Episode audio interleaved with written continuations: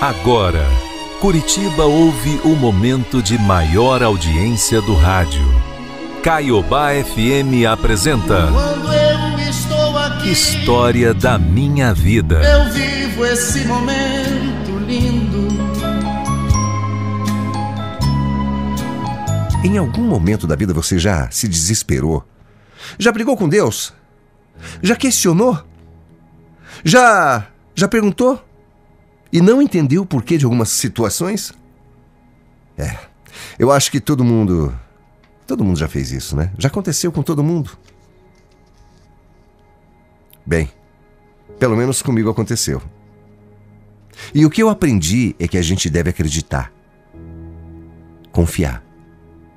Porque, por mais que a gente não entenda os motivos das coisas, com certeza, mais pra frente, tudo, tudo, tudo vai acabar fazendo sentido. Eu me chamo Pablo e vou começar contando a minha história, Mauri, quando eu tinha só 17 anos. Era inexperiente, tava naquele fogo de adolescente, sabe? E foi assim que eu acabei engravidando a minha primeira namorada, que eu vou chamar aqui de Maria. Eu, só com 17 anos de idade, e ela só tinha 15. Naquele momento nós ficamos desesperados, apavorados. A gente ainda estava no colégio, morávamos com os pais. E naquela época, claro que nenhum de nós trabalhava, né? Além de tudo, a minha situação ainda era pior. Eu só tinha minha mãe e a gente vivia num aperto danado, numa dificuldade terrível, tremenda. Mas o que a gente podia fazer? O bebê estava a caminho. Ele ia chegar. E nós, como pais, a gente tinha que dar um jeito. Bom, quando a gente ficou sabendo da gravidez, foi realmente um grande desespero. Mas aos poucos, eu fui me acostumando com a ideia. Já a Maria negou até o último segundo. Ela tinha muitos sonhos, sabe? Muitos planos. E passou os nove meses da gestação dizendo que aquela criança só vinha para atrapalhar. Logo nos primeiros meses, ela abandonou a escola. E eu insistia para que ela continuasse. A minha mãe até disse que ficaria com o nosso filho o tempo que precisasse para que a gente não largasse os estudos. Mas mesmo assim, ela não quis. Já eu passei a dar um duro danado. Porque além de continuar estudando, eu também tive que arrumar um emprego. Afinal de contas, eu precisava sustentar o meu filho, né? A Maria, então, veio morar comigo e com a minha mãe. Mas ela nunca conseguiu aceitar aquela vida. Vivia reclamando que estava infeliz. Sabe, nem para o nosso filho o Gustavo ela ligava. Era triste demais de ver aquilo. O tempo foi passando e eu e ela praticamente já não tínhamos mais um relacionamento de homem e de mulher. Sabe, eu sentia que ela tinha muito ódio do caminho que a vida dela tinha tomado. E, consequentemente, ela me culpava por tudo isso. Sabe, eu até tentava entender. Ela via as amigas dela se formando, começando vida, saindo para balada. E ela se sentia presa, infeliz. Já eu, eu me tornei homem. Em pouco tempo eu amadureci uns 20 anos. Com todas as responsabilidades que caíram sobre as minhas costas, eu tinha que amadurecer, que crescer, que virar homem. Sabe, eu consegui terminar o colégio e arrumei um segundo emprego para ganhar um pouco mais. O tempo foi passando e quando nosso filho já tinha quase dois aninhos, eu comecei a perceber que ele era. era diferente. Sabe, a Maria não dava importância, mas eu sabia que tinha alguma coisa. E eu estava preocupado. Depois de muitos médicos, consultas e alguns exames, veio o diagnóstico. Aliás, não era um diagnóstico assim fechado, porque o Gustavo, ele era muito novinho. Mas existia, existia a possibilidade muito grande de que meu filho fosse autista. Olha, quando a gente ouve uma coisa dessas, é um choque. Ainda mais pra gente que não entendia nada do assunto, absolutamente nada. Mas para mim, o choque logo, logo deu lugar ao amor e à disposição de fazer o que fosse preciso para ver meu filho bem e feliz. Mas a Maria, mais uma vez, não foi assim. Saber que o nosso filho era especial para ela foi a gota d'água. Quando ela soube, foi como se ela tivesse a permissão para ir embora. É. Simples assim, ela não aguentou. Ela não aguentou. Simplesmente me largou com o nosso filho e disse que não queria mais aquela vida para ela. Olha, eu podia ficar aqui reclamando, sabe, me lamentando, mas eu não vou nem entrar nesse detalhe, sabe? Claro que para mim na época foi uma tristeza sem fim. Sabe, eu me senti injustiçado. Eu me senti um coitado. Mas hoje, hoje eu até dou importância para outras coisas. Ah, eu nem ligo para aquilo não. E você vai entender o porquê. Algumas semanas depois que a minha namorada me largou, um anjo apareceu na minha vida. Eu levei o Gustavo para brincar no parquinho e aquela mulher linda, maravilhosa, apareceu do nada para conversar com a gente. E eu achava, achava que eu não seria mais feliz. Ah, que criança linda. Qual é o nome dele? Ah, oi. É, é Gustavo o nome dele. Nossa, lindo demais. É teu filho? É, é meu filho, sim. E cadê a mãe dele? Ah, desculpa, desculpa, eu não, não devia nem ter ter ser perguntado. É, eu sou intrometida mesmo. Desculpa, tá? Imagina, não tem problema. Ó, mas somos só nós dois, viu? Ela foi viver a vida dela. Mas também não tem problema, já tô acostumado. Sempre que eu venho aqui no parque com ele, as, as pessoas perguntam da mãe dele. Mas é só eu e ele, viu? Nossa, sério?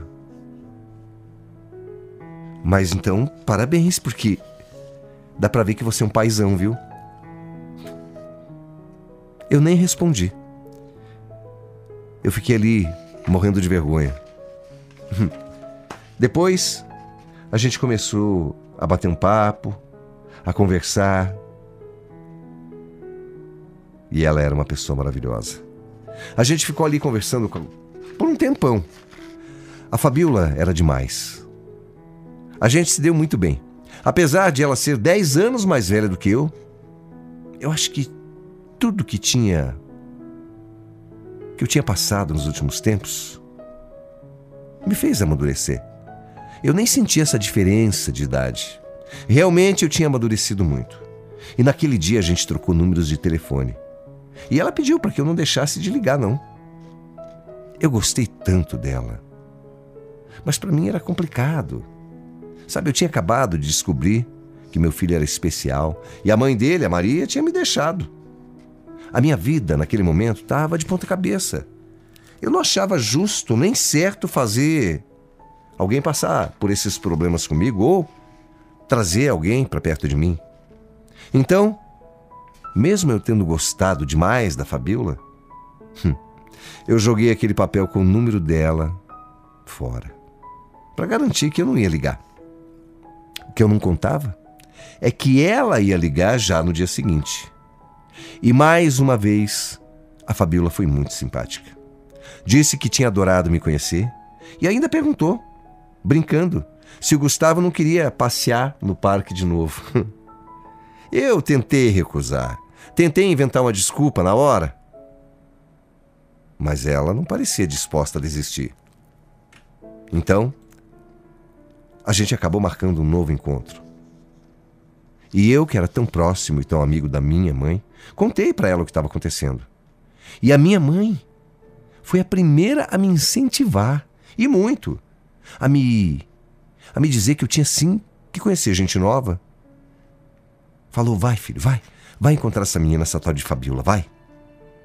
Mesmo inseguro e ansioso, no dia marcado estava lá eu, de novo, para encontrar com ela.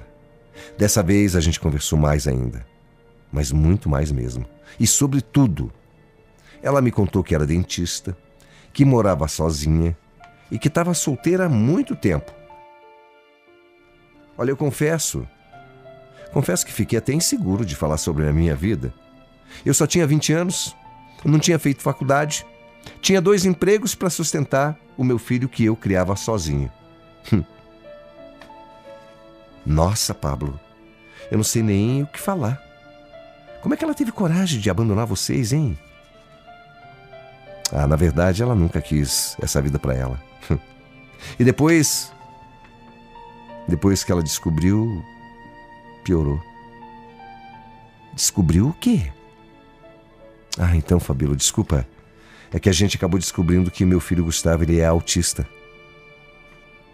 Poxa, olha, se eu já tinha achado você um homem especial naquele primeiro dia, agora eu vejo que você é mais do que especial, você é um anjo.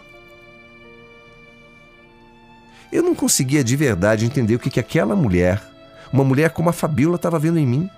Ela era linda, inteligente, dentista. E eu.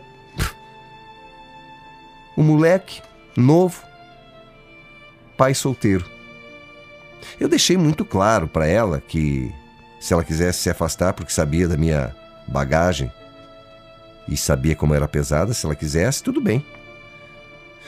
Mas naquele dia, a gente teve uma conversa tão franca. A gente estava se entendendo tão bem.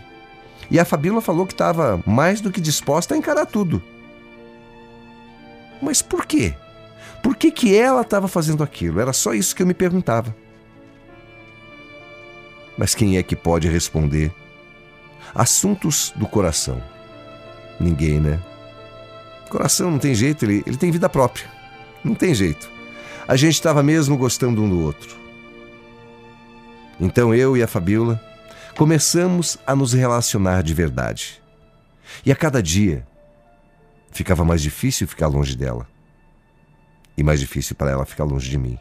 E o que eu posso dizer é que essa mulher foi um divisor de águas na minha vida. De um cara que se sentia injustiçado por tudo e por todos, eu passei a encontrar um amor novo e um sentido novo para viver. Porque a Fabiola não abraçou só a mim, abraçou meu filho também, sem preconceito, sem medo nenhum.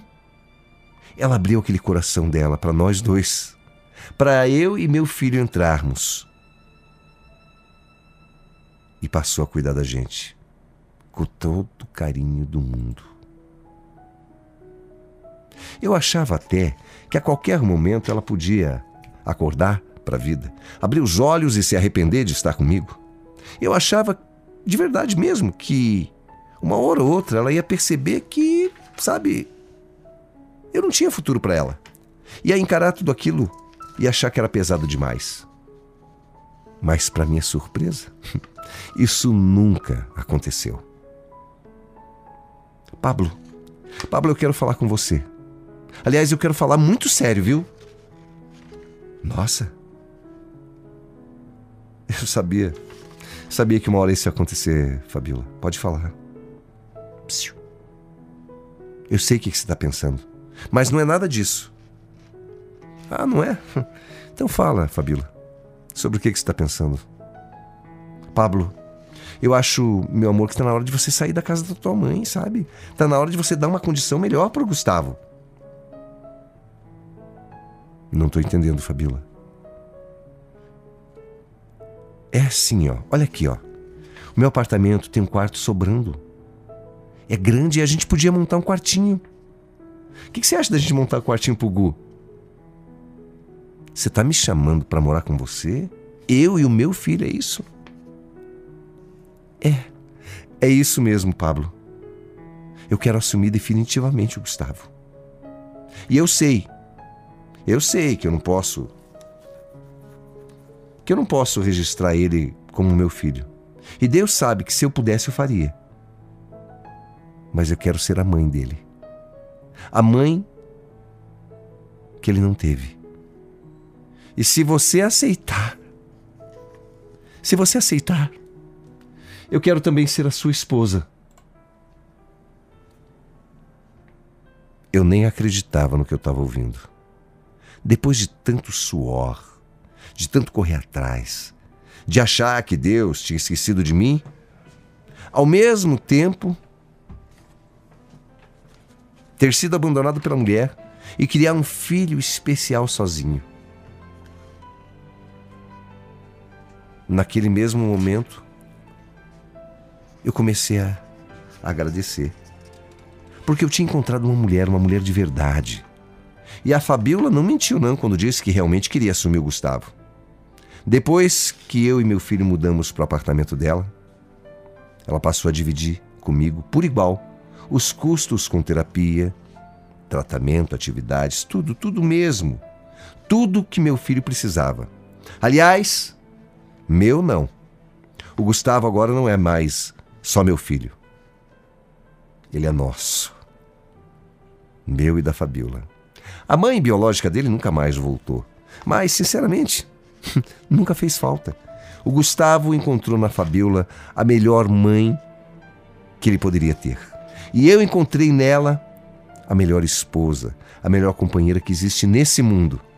Foi ela que me ajudou, me incentivou, fez com que eu terminasse os meus estudos e me formasse na faculdade. E foi por ela que eu me dediquei tanto a ser alguém melhor.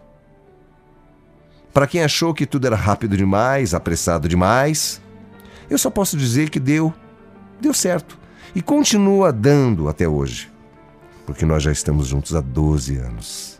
Ela realmente virou a mãe do Gustavo e também do nosso caçula, o Patrick, que só tem quatro aninhos. E eu, e eu que cheguei a achar que por alguns momentos Deus tinha virado as costas para mim. Hoje não.